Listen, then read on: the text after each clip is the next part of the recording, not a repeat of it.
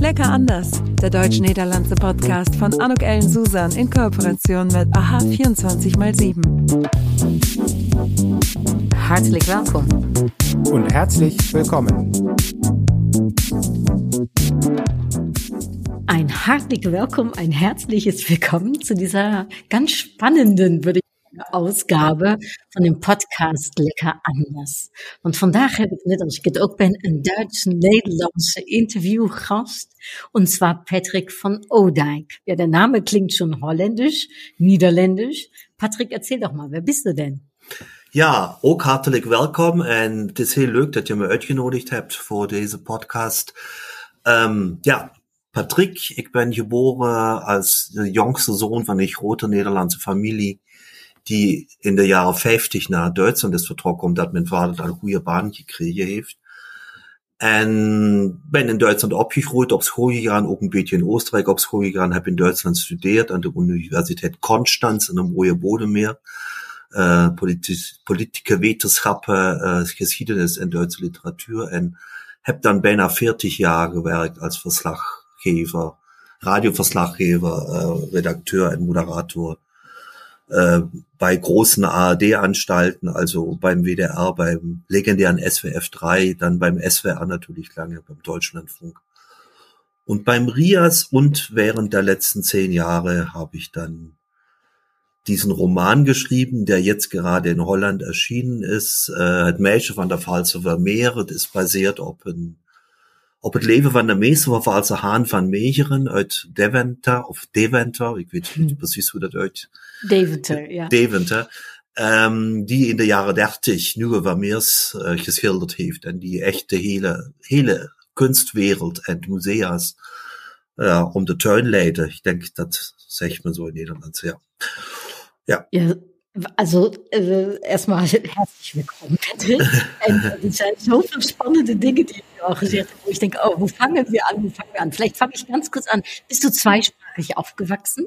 Ja. Dass ich bin, so gut Deutsch spricht? Ja, ich bin zweisprachig aufgewachsen und ich glaube bis zur, kann man schon sagen, bis zur Grundschule oder so, oder höheren Schule war das auch perfekt zweisprachig, weil da so die Wort, der Wort, die Wortschatze, ähm, ja, eigentlich deckungsgleich waren, weil ich halt auch noch zu Hause gewohnt habe. Und dann kam ich aber ins Internat und ja, und dann war, irgendwann wohnt man ja nicht mehr zu Hause und dann hat man immer weniger Gelegenheit, Deutsch zu sprechen mhm. und, und vor allem der Wortschatz wird nicht weiter ausgebildet. Niederländisch der, wahrscheinlich zu sprechen. Ja, der niederländische ne? Wortschatz. Und, aber es ist mir, ich, ich mache es immer unheimlich gern und wenn ich ein paar Tage in Holland bin oder wenn ich, sagen wir mal, ein paar Stunden geredet habe, ähm, dann geht's eigentlich auch ganz gut. Ja, ja. Ich habe auch nie gelernt zu lesen oder zu schreiben. Im Gegensatz zu meinen Geschwistern, die sind ja in Holland und in Belgien aufgewachsen. Und die mussten in den Sommerferien, wenn wir äh, vier Wochen an der Nordsee in Den Haag, Kekdeun, äh, mm. Ferien gemacht haben, ja genau, das ist auch eine lustige Geschichte dort, dann mussten meine älteren Geschwister immer äh, jeden Tag in den Ferien zwei Stunden zu einer Sprachlehrerin, ähm, um mir Holländisch beizubehalten. Nur ich, der Kleinste, und den hat man einfach mit, der durfte mit der Mama zum Strand gehen, sozusagen, oder mit dem Vater. Und ähm, genauso wie ich nie Schlittschuhlaufen gelernt habe, als Holländer. Unglaublich, obwohl da, wir in der Stadt. Das kann man sich gar nicht vorstellen als Niederländer, ne? Vor allem, weil wir in der Stadt gewohnt haben, in Süddeutschland, in Ravensburg, wo es eine der ersten äh, Eislaufbahnen gab. Und also sind alle den Schlittschuhlauf gegangen, aber ich konnte es halt noch nicht und dass ich das jetzt auch lernen soll, das hat auch keiner dran gedacht. Das sind so kleine Familienerlebnisse. Naja, es gibt Vor- und Nachteile als Jüngster in der Familie, ne? Ja. aber schön, äh, dass du sie mit uns teilst und schön, dass du aber jetzt trotzdem so toll Nederlands spreekt. Want um, je hebt zelfs nu een boek in het Nederlands uitgebracht, maar dat betekent dus je hebt het niet zelfs in het Nederlands geschreven. Je hebt het in het Duits nee, dat, geschreven. dat, zou ik niet kunnen. Dat had ik niet gekund, het in Nederlands te schrijven. Dat, is, dat gaat helemaal niet. Also ik, um, ik, kan, ik, kan, ik kan goed praten of spreken of zo. Of, op, soms een beetje brekkerig, zegt mijn verleester, mijn uitgeefster. Maar um, verstaan ook. Maar schrijven, schrijven kan ik eerst sinds drie of vier jaar, toen ik het zelfs begonnen heb. En als ik een langere tekst moet schrijven met Nederlanders of zo, dan neem ik ook soms een beetje een, een vertaalhulp. Maar daar ben ik heel uh, trots op dat ik dan dat ik zie dat je toch het meeste toch goed doet en ja, goed schrijft. En zo is dat boek in Duits geschreven en ja, maar het is een echt Nederlands verhaal en dat vind ik ook zelf gek, want dat was niet, dat had ik niet bedoeld. Ik, ik was niet, ich wollte nicht von Anfang an ein Buch in Holland schreiben, weil ich Holland mhm. bin mit einem holländischen Thema, sondern mich hat das Thema einfach so gepackt, äh, dieser Meisterfälscher, dieser Meisterverwalter, weil ähm, als ich das entdeckt habe, irgendwann Mitte der 2000er, 10er Jahre oder Anfang der 10er Jahre, über ein nicht besonders gutes Buch, äh, das Doppelleben des Jan Vermeer, das ist zusammengeschustert aus einer schlecht, aus einer alten Biografie über diesen Maler und über Versatzstücke von Vermeer, über den man ja ganz wenig weiß aus seinem Leben eigentlich. Und das hat mich dann, da ich das, das muss ich doch mal meiner Schwester schreiben in Niederland und sage, guck mal, was da, was, was es da an Büchern gibt. Und dann hat sie mir ein paar, zwei, drei Bücher geschickt. Nicht wirkliche Fachliteratur, eher so Hobbyhistoriker. Mhm. Mhm.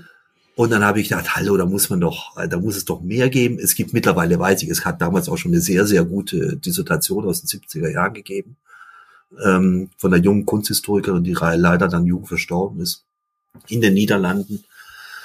Ähm, und dann erschienen Bücher in Amerika und in England, auch Fach, doch durchaus Fachliteratur, aber es war eben Fachliteratur trocken und wenn man mit Holländern geredet hat, auch Leuten von Museen oder Kunsthistoriker, dann hatte man immer das Gefühl, die kennen alle die Geschichte. Mhm.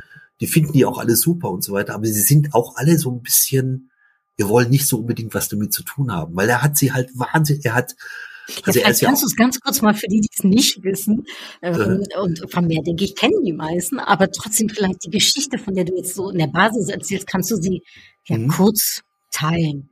Ja, also Han van Meecheren ähm, war auf jeden Fall technisch begabter Maler, mhm. der der alten Schule anhing, also goldenes Zeitalter, die großen Klassiker.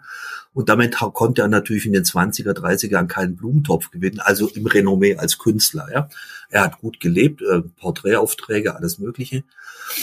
Und er fühlte sich immer wirklich gedisst von der Kunstwelt. Mhm. Ähm, das hat auch in seinen Elternhaus schon begonnen. Sein Vater war ein ganz strenger puritanischer, obwohl katholisch, aber äh, puritanischer Mathematiklehrer, der, der in der Familie alles verboten hat. Musik machen, zeichnen, malen, also alles, was Spaß macht. Äh, das ist irgendwie, das ist äh, dem, der Lieferrotte Tate Stale auf so, jetzt gibt so ein Sprichwort im Holländischen, ja. Mhm, und, und ähm, ja, und dann hat er äh, den Plan gefasst, eben Vermeers zu zeichnen oder zu malen, neue Vermeers, und zwar nicht die, die wir kennen, nicht das Mädchen mit dem Perlenohrring oder so, also kleine Formate mit einer Person, maximal zwei Personen.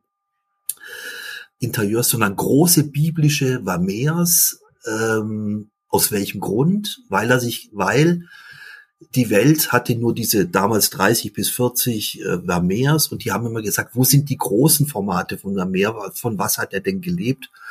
Weil die Maler seiner Zeit äh, alle, äh, die wurden nach Köpfen und nach Größe der Bilder bezahlt, also unter anderem.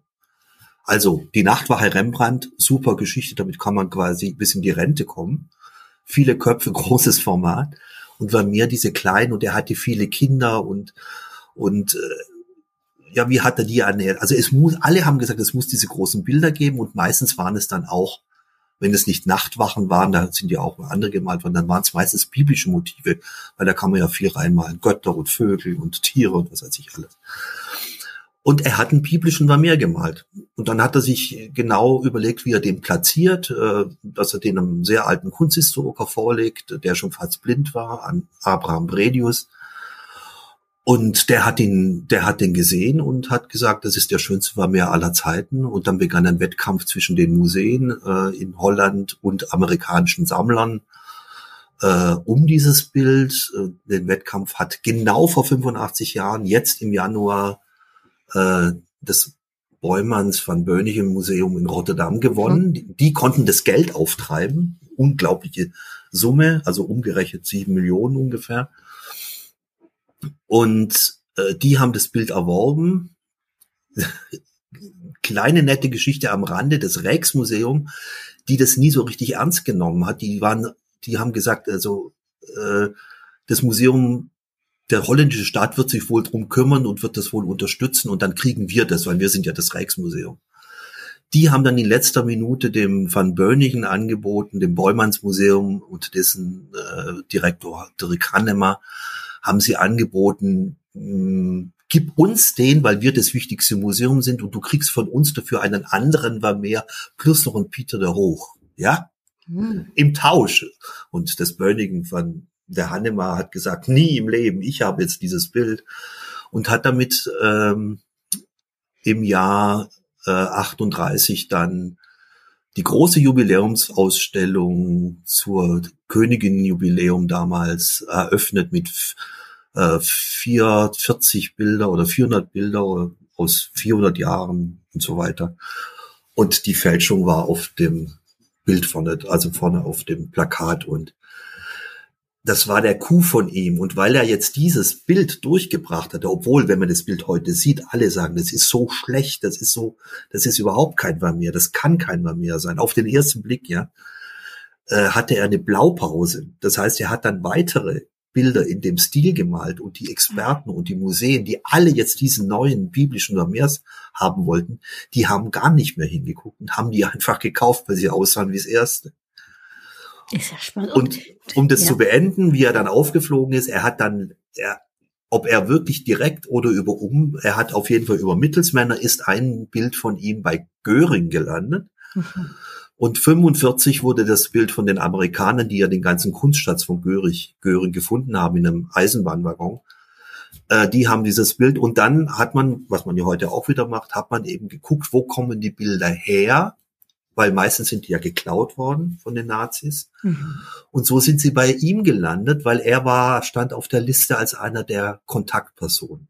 Mhm. Und dann hat er sich lange, hat er sich geweigert, die Geschichte zu erzählen, aber ich war als Kollaborateur oder so, äh, also ob er die Todesstrafe gekriegt hätte, wahrscheinlich nicht, aber er saß im Gefängnis. Er war schwerer Morphinist, er war schwerer Trinker, es ging mir auch körperlich nicht gut. Und dann musste er also irgendwann hat er dann zugegeben, dass er das Bild gemalt hat und später hat er zugegeben, er hat alle gefälscht. Und damit hat er die Leute, ja, er hat die ganze Kunstwelt verarscht. Was für eine Geschichte. Und du hast dich jetzt aber dazu entschieden, um daraus einen Roman zu machen und auch aus einer anderen Sicht heraus. Also ja. du hast dem Ganzen nochmal einen extra, ich sage jetzt mal, äh, Impuls gegeben.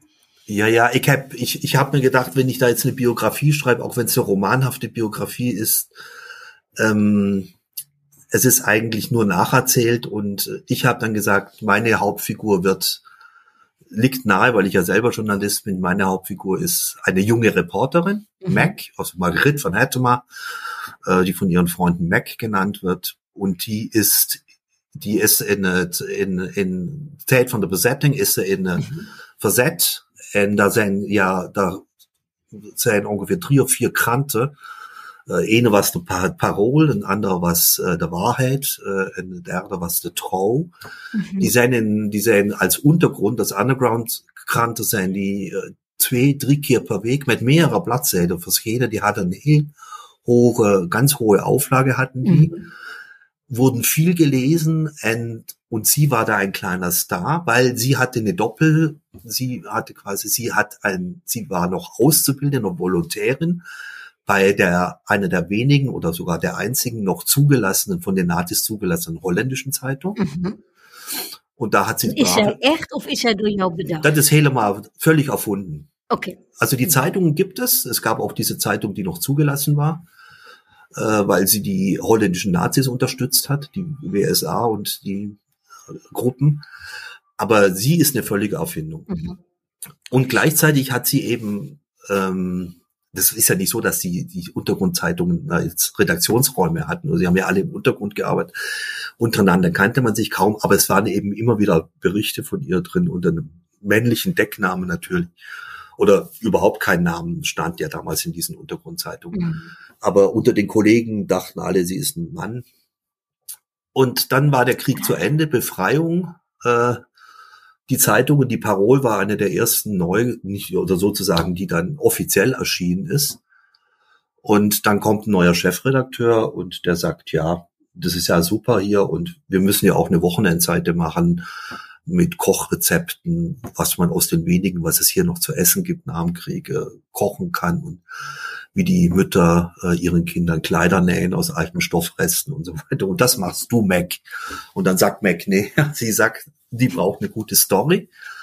Und weil sie halt viele Kontakte hat in die Zeit in den Krieg hinein, äh, hört sie, da ist irgendwas. Kanadische Offiziere stecken ihr, so also ein kanadischer Presseoffizier mhm. sagt ihr, die Holländer haben einen dicken Fisch an der Angel, also keinen keinen Verräter, also keinen, der Juden verraten hat oder Holländer verraten hat oder holländische Juden, das sind letztendlich dasselbe, äh, sondern der hat irgendwie Geschäfte gemacht mit den Nazis, aber im großen Stil und die haben den, aber die Holländer wollen sich da nicht in die Karten gucken lassen. Mhm. Und sie zählt eins und eins zusammen und kennt diesen Maler auch aus früheren Zeiten, hatte schon mal Kontakt mit ihm und sie rollt dann die ganze Geschichte auf und die rollt die dann auch anders auf, damit es für den Leser spannender ist gesteht der Maler natürlich nicht gleich und dann gesteht er nur ein Bild und äh, sie macht dann zusammen mit einem ziemlich verrückt, verrückt erscheinenden Kunstprofessor, der einzige, der immer gesagt hat, das sind alles bei mir Fälschungen, das sind keine echten, entwickelt sie einen Plan und mit einem jüdischen Polizisten entwickeln sie zu dritt einen Plan, wie sie den Maler dazu kriegen, dass er das gesteht und sie die Bilder neu untersuchen können und mhm. es dann rauskommt, dass alles Fälschungen sind. So. Ja, mehr verraten wir doch nicht, obwohl wahrscheinlich, nee. wenn es sich an der Historie ein wenig entlanghangelt, das Ende dann wahrscheinlich klar ist. Aber wie spannend, hör mal. Und Patrick, jij zegt, je hebt tien jaar daran geschreven. Ist das korrekt? Ich habe heel veel Jahre daran geschrieben. Also an, an, äh, an de tekst die nog is verschenen in Nederland, of verschenen mhm. is in Nederland, daar zat, dat waren dan op de einde zeker nog zes jaar of zo. Mhm. Van 2010, 11, 12 tot 18, 19 was hij klaar. 20 ging het daarna naar Rent, of naar Rent in, in München. En die heeft dan, dan kwam corona tussen. Ik had al een mhm. contract in Duitsland en ook al een contract in Nederland. Dat was met elkaar uh, verbonden. En dan hebben de Nederlanders hebben dan gezegd, nee, we doen het toch niet. En ja, en dan, nou, precies één jaar geleden is, kwam die uh, kwam die uitgeefster uh, Katrien de Vreese en uh, kennis uh, Martin Fontaine, die kwamen dan en zeiden, heb je dat boek nog, is het, kunnen we het nog brengen? En dan hebben die het in, in Sterkende Vreese Notebook uh, wow. uitgegeven. Nou. Und was war das für ein Gefühl, Patrick? Also es ist jetzt, wenn ich dich richtig verstehe, sowohl in Deutschland als auch in den Niederlanden äh, zu lesen ist. Nee, es ist jetzt nur in den Niederlanden. Ach so, nur in den Niederlanden. Einen okay. deutschen Verlag habe ich noch keinen gefunden. Die halten sich nach wie vor zurück. Also ich habe Ablehnungen gekriegt, die üblich waren oder wo auch gesagt haben, das passt nicht in unser Programm oder es gefällt uns nicht. Ich habe aber viel mehr eigentlich auch aus deutschen Verlagen ähm, ganz positives Feedback gekriegt mit so Sachen wie vor zehn Jahren, als Beltracci aufgeflogen ist, wäre es auch bei uns ein Thema gewesen. Mhm. Also der große Fälscher hier in Deutschland äh, vor fünf Jahren und ähm, ja, es ist uns zu holländisch oder also es gibt, sagen mir Freunde, die selbst im Verlagswesen äh, Verleger waren. Unter anderem einer hat mich da stark beraten, der hat auch den Kontakt nach Holland geknüpft. Dr. Wolfgang Ferchel, der war lange Pieper-Verleger und zu Schluss bei Random House Knauer. Ähm, die sagen, die Verlagswelt ist sehr, sehr verunsichert im Moment. Welche Themen machen sie? Was machen sie? Warum machen sie es? Und so. Und da passt tatsächlich vielleicht gerade nicht rein oder auch nicht in deren Algorithmen, die sie haben. Ja. Also wenn uns jetzt ein deutscher Verleger hier zuhört, der sagt, oh, das ist ja so spannend, das ist gewoon lecker anders, ja, ne, dann äh, nehmt Kontakt mit äh, Patrick auf. Die, Daten sind auch ähm, im, äh, in den Show Notes. Also darum, ja, ich, was für eine Story. Und seit jetzt, sinds wanneer is het op de Nederlandse markt? Uh, en ook dat natuurlijk voor alle Nederlanders die naar ons luisteren of die Nederlands lezen. Um, in de show notes is de link naar het boek. Sinds wanneer is het te verkrijgen in het Nederlands? Heb ik die vraag nog niet helemaal akoestisch niet helemaal goed verstaan. Sorry, sinds wanneer is de, het boek te verkrijgen op de Nederlandse Markt? Also ab, seit wann kann man es lesen? Seit wann kann man das Buch kaufen in den Niederlanden? Ja, ja, das ist, das ist jetzt in jeder Buchhandlung. Seit kurzem. Äh, es kostet 27,50 Euro. Mhm. Und ähm, ist ein dickes Buch, also man sollte eine große Tasche mitnehmen. Es wiegt 800 Gramm. Und äh, ja, es ist auf dem Markt und äh, man kann noch nichts sagen, wie es im Moment sich verkauft, weil es ist seit, seit einer Woche jetzt in der Buchhandlung. Seit zwei Wochen, genau. Spannend.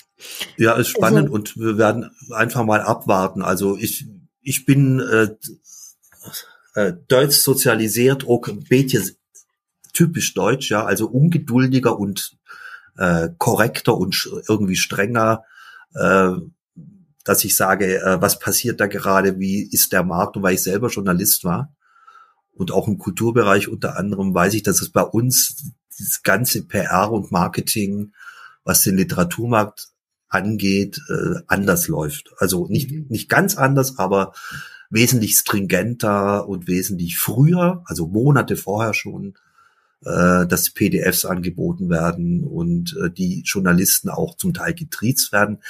Ich mal, aber jetzt bin ich aber auch ein Journalist, äh, jetzt bin ich auch ein, ein Autor, den man in Holland gar nicht kennt, ja, mein Name. Ein neuer Autor. Das gaan we veranderen met deze podcast. Mhm, ja, genau, das kann sich jetzt schön ändern, hoffentlich.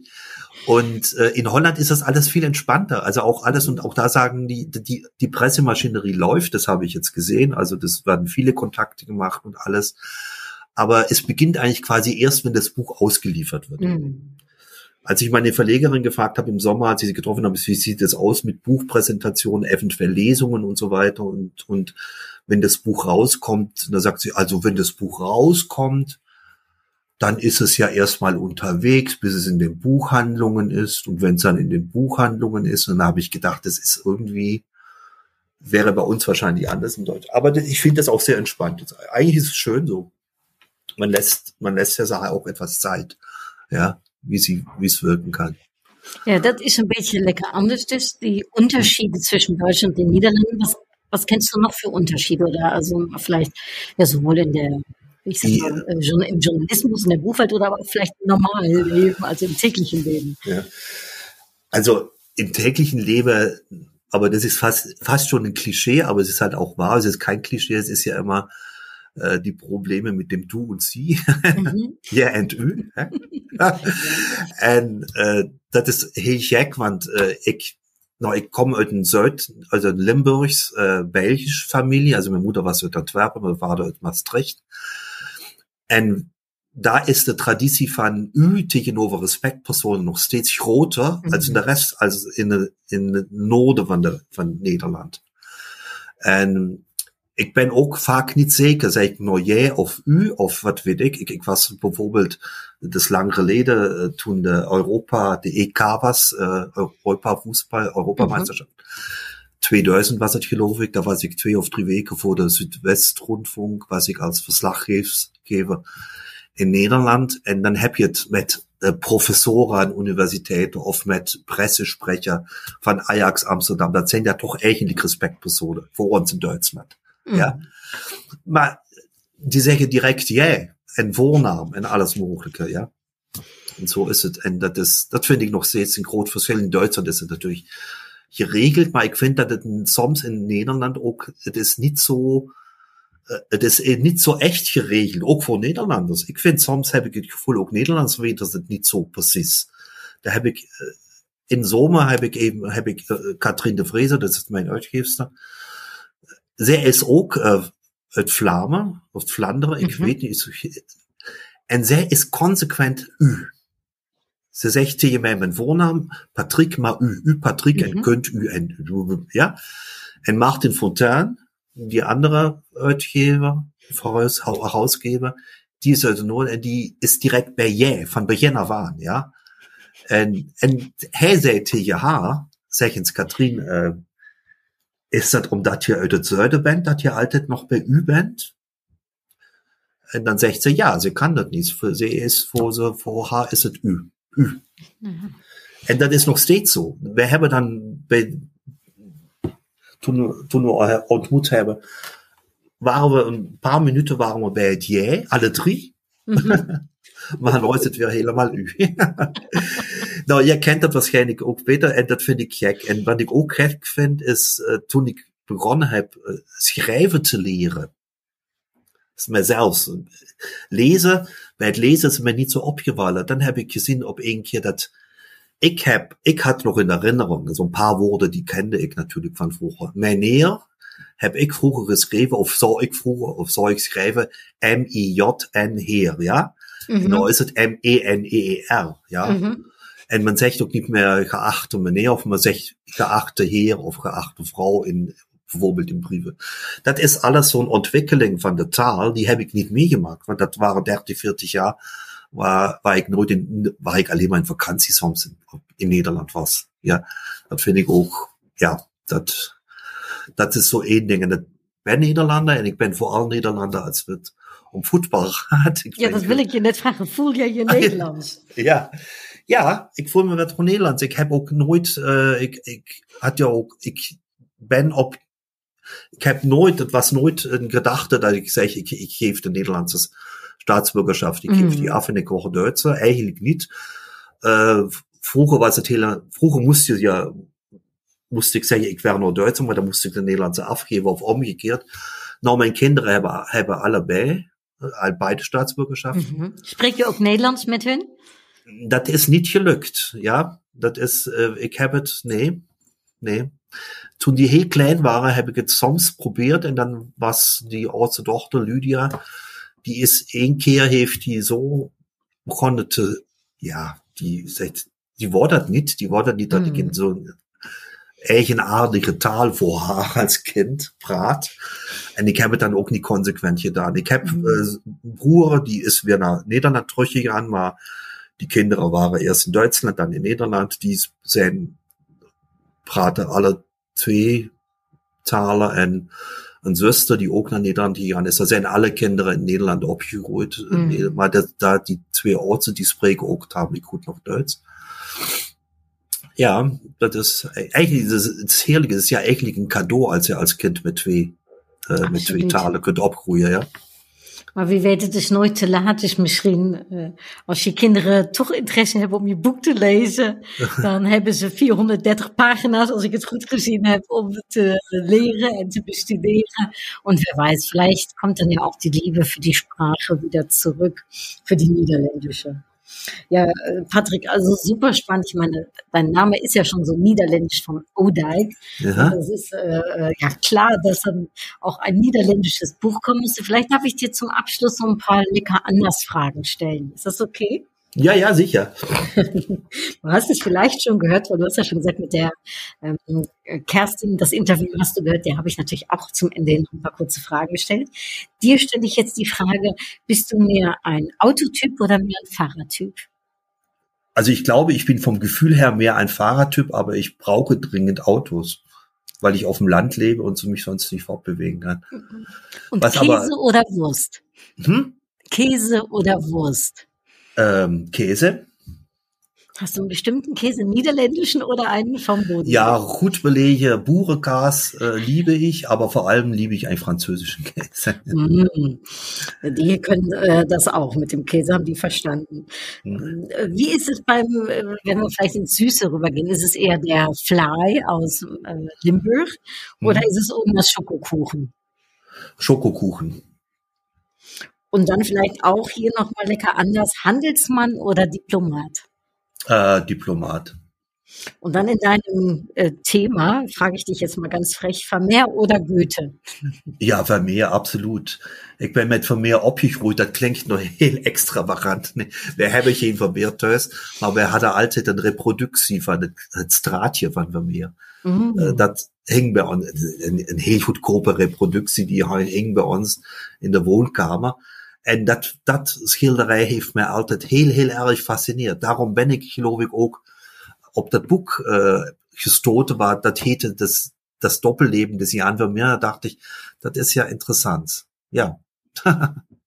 ja, zo ja, ik ben heel grote Vermeer-Fan. Ik ben ook heel erg, uh, ik ben heel, sehr, sehr gespannt auf die tolle Ausstellung jetzt im Rijksmuseum. Ich, äh, wie heißt es, ich habe jahrelang das Projekt Kunst Holland führen dürfen und äh, darum die niederländische Kunst, die spricht mich auch. Und ich glaube, das vereint uns, Patrick. Und ja. Darum, ja, ich freue mich sehr, um dein Buch zu lesen und bin gespannt, was ich da noch alles lernen darf. Mhm. Ähm, meine letzte Frage geht dann immer ums Fußball. Du hast es ja eben schon so ganz kurz angedeutet. Mhm. Deutsch oder die niederländische Elf? Absolut, äh, absolut deutscher Fußball, äh, Quatsch, Entschuldigung, absolut niederländischer Fußball. Ich, äh, ich habe so, also war ja selber, habe selber Fußball gespielt und dann 74 diese legendäre Weltmeisterschaft, wo die Holland einfach das innovativste, das bestspielendste Fußballteam der Welt war. Und mh, hm, sowas kann passieren, im Finale halt einfach dann doch verloren hat und Lange haben sie sich es beibehalten und sie spielen einfach den schöneren, den schnelleren, den technisch versierteren Fußball, mittlerweile auch athletisch genauso gut. Es ist jetzt nicht mehr ganz so. Deutschland hat aufgeholt, viele andere, andere Länder auch. Das heißt aufgeholt. Deutschland ist öfters Weltmeister geworden, Brasilien auch. Also, aber das sind Turniere, aber auf jeden Fall mit dem Herzen immer ein großer Fan des holländischen Fußballs. Und als sie dann in Deutschland Europameister geworden sind, da habe ich schon sehr gejubelt, muss ich sagen. ja, äh, da haben wir das Geheimnis dann doch zum Schluss gelüftet. Äh, und ich wünsche dir aber, dass du jubeln wirst, was die Verkäufe deines Buches betrifft in Niederlanden. Heel veel succes met je boek. Ähm, ja, heel veel succes met de PR. Ook al is die wellicht een beetje lekker anders in Nederland, maar dat die heel erg succesvol voor je ist. Dankeschön für das schöne, kurze Gespräch. Ähm, ich glaube, es gibt noch viel mehr, was ich dich hätte fragen können, Patrick. Aber das machen wir vielleicht ein anderes Mal wieder. ja, ook hartelijk bedankt uh, voor het mooie gesprek. Ja, ik ben zwaar, ich bin schwer zu bremsen. Das stimmt tatsächlich. Das ist ja vor lauter äh, Enthusiasmus genau richtig so. Und ich bin auch äh, schwer zu bremsen, was meine Begeisterung für dein Buch betrifft. Also darum, das trifft sich. Ich danke dir recht herzlich und ja. Ich sage äh, für alle, die, die uns zugehört haben, kauft euch das Buch geht in die Geschichte von Vermeer und äh, all das, was der Roman zu bieten hat, wahrscheinlich an Spannung, äh, was Patrick sich da überlegt hat. Ähm, danke fürs Zuhören. Bis hoffentlich ganz bald. Hartelijke groetjes. Doei! Das war's. Tschüss. En tot gauw. Lecker anders. Der deutsch-niederlandse Podcast von Anuk Ellen Susan in Kooperation mit AHA 24x7. We'll be right back.